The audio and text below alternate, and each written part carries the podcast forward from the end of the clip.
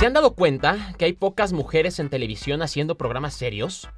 Gracias a una lucha constante, poco a poco más mujeres han ido ocupando los espacios, como Marion Reimers en Fox Sports o Denise Merker en Televisa, pero hubo una precursora en todo esto. El día de hoy vamos a platicar con alguien, con alguien que yo he comido durante varios años. Lo curioso es que tú que escuchas esto, también has comido con ella o has comprado un medicamento por ella. Una mujer altruista, inteligente, e ícono, no solo de mi generación, sino de todas. Ella es Lolita Ayala. Lolita, ¿cómo estás? Buenas tardes. Ay, muchísimas gracias por esa presentación, Rodrigo. Saludo a todo tu público y es un gusto estar con ustedes. Aquí en Veracruz, en Jalapa y en todo el estado y además que en todo el país, te queremos muchísimo porque te sentimos cercana. Primero, obviamente, porque te vimos durante muchísimos años a las dos y media de la tarde en, el Canal 2. Y además también porque, porque, bueno, te hiciste muy cercana a esta generación por tus videos virales, por tus playeras, por tus portadas en las revistas, porque eres una mujer muy actual. Y empezando, es que tú saliste de la televisora porque ellos querían innovar. Ellos siguen estando obsoletos y en cambio tú te has reinventado de una forma increíble. Para ti, bueno. ¿Cómo ser un icono de los millennials y de esta generación? Y esta reinvención de Lolita Yala, esta Lolita Yala 2.0, que regresa y más fuerte que nunca. Ay, qué gusto me da escucharte.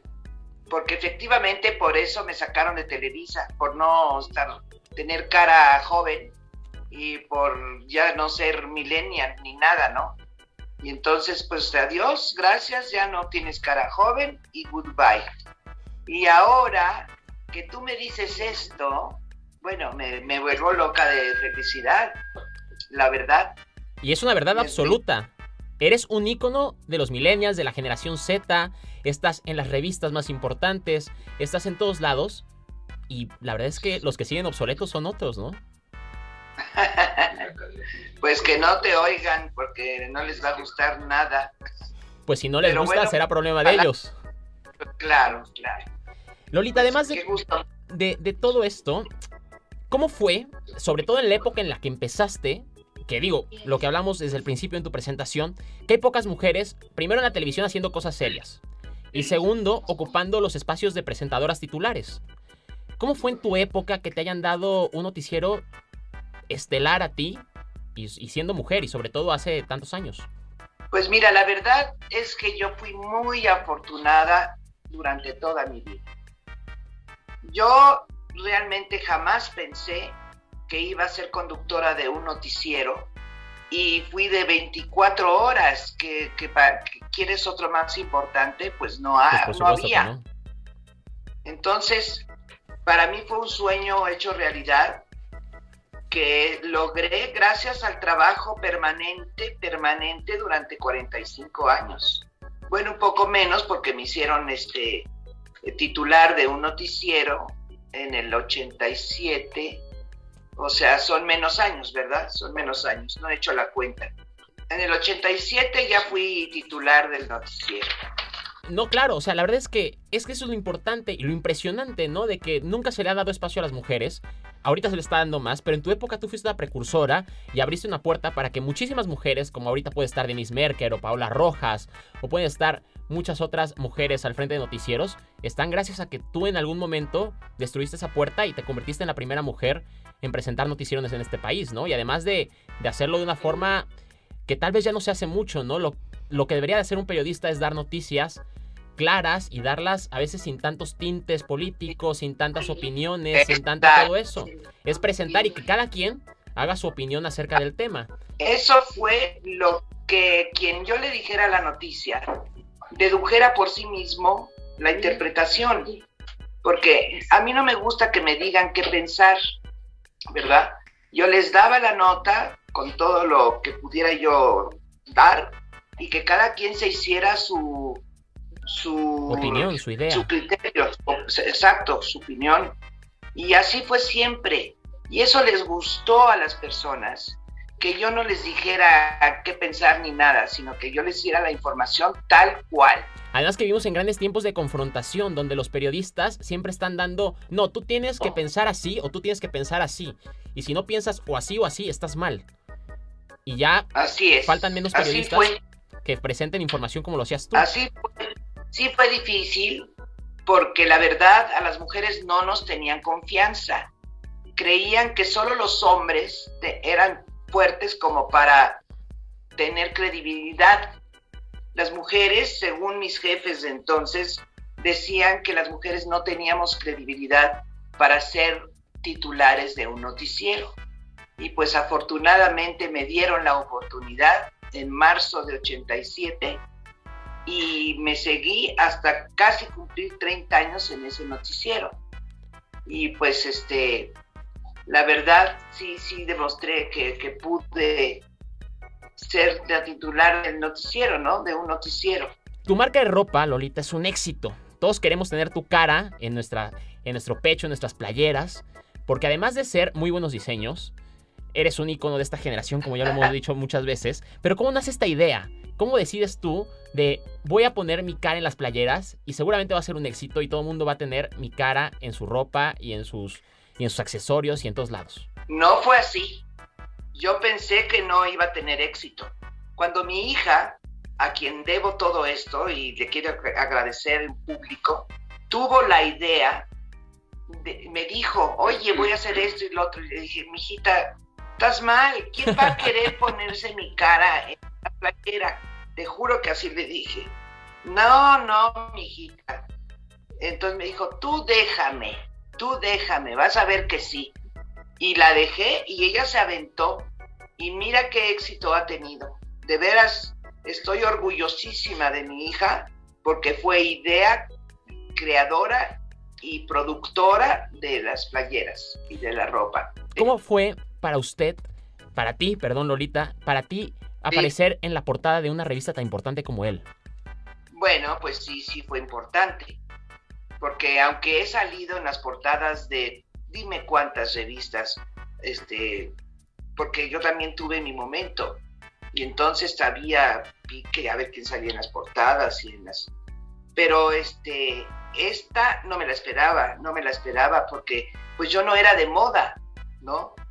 Entonces, en esta que es tan importante en la moda, me, dan una portada muy bonita, muy bonita, me visten así toda rara, bueno, rara para mí.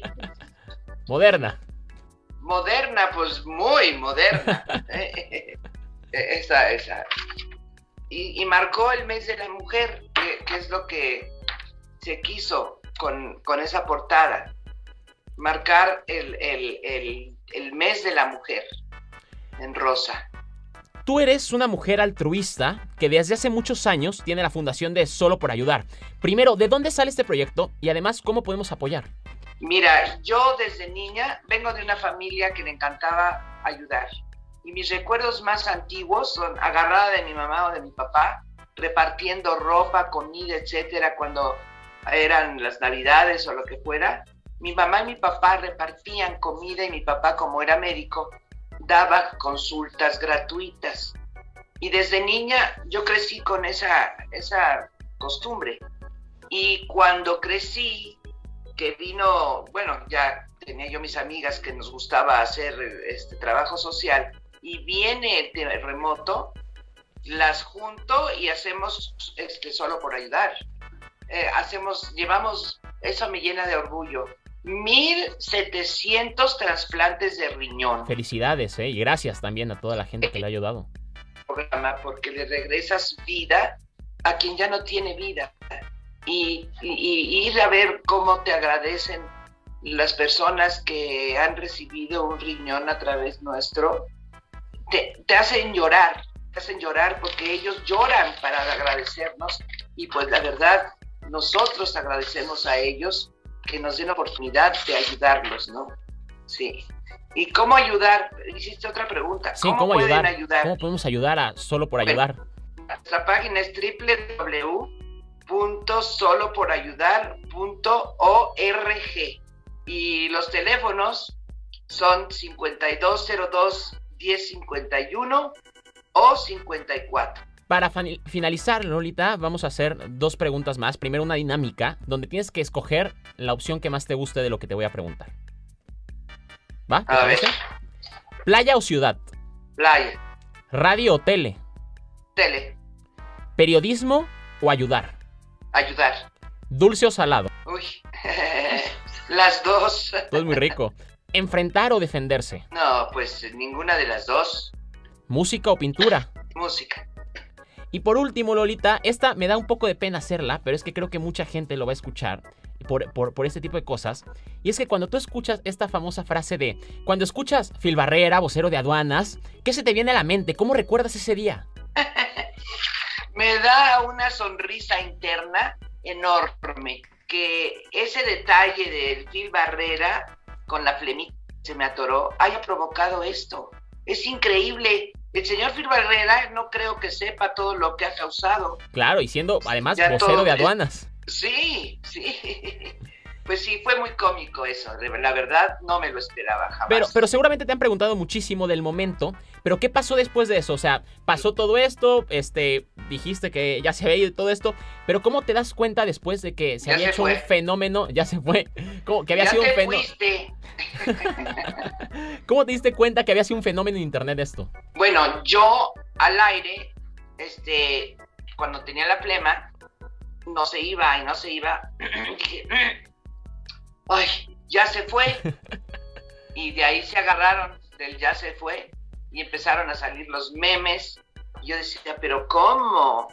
Y pues asombrada por todo lo que empezó a salir, al principio dije, ay, qué feo, que, que es una flema lo que está provocando esto, pero luego dije, pues qué padre, porque además está beneficiando a solo por ayudar. La verdad que es lo que más me interesa. Y pues qué bueno que Phil Barrera me esté ayudando.